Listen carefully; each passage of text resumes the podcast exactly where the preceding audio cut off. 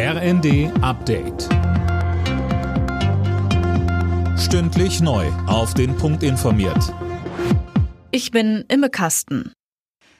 Der ukrainische Präsident Zelensky hat die Generalstaatsanwältin des Landes und den Chef der Sicherheitsdienste entlassen. Die Ankündigung erfolgte inmitten steigender Verdachtsfälle von Landesverrat zugunsten Russlands. Laut Zelensky werden derzeit mehr als 650 Fälle von möglichem Verrat untersucht, vor allem in Gebieten, die von russischen Soldaten bzw. prorussischen Kämpfern besetzt sind, heißt es. Die Stromversorgung in Deutschland soll mit einem weiteren Stresstest auf den Prüfstand gestellt werden. Lukas Auer, worum geht's denn da genau? Da soll geprüft werden, ob die Versorgungssicherheit für den Winter gewährleistet ist.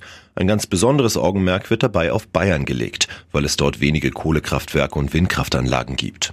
Ein erster Stresstest im Frühjahr war geglückt. Nun sollen die Bedingungen nochmal verschärft werden, unter dem Eindruck höherer Gaspreise als Grundlage.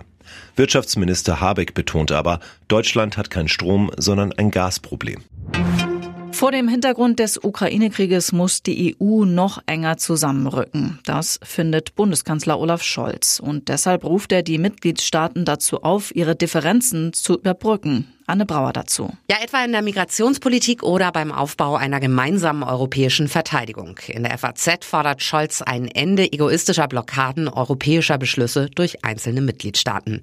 Er nennt die EU die gelebte Antithese zu Imperialismus und Autokratie und er fordert eine neue weltweite Zusammenarbeit der Demokratien. Und einmal mehr betont Scholz auch, dass Deutschland die Ukraine so lange unterstützen wird wie nötig. Alle Nachrichten auf rnd.de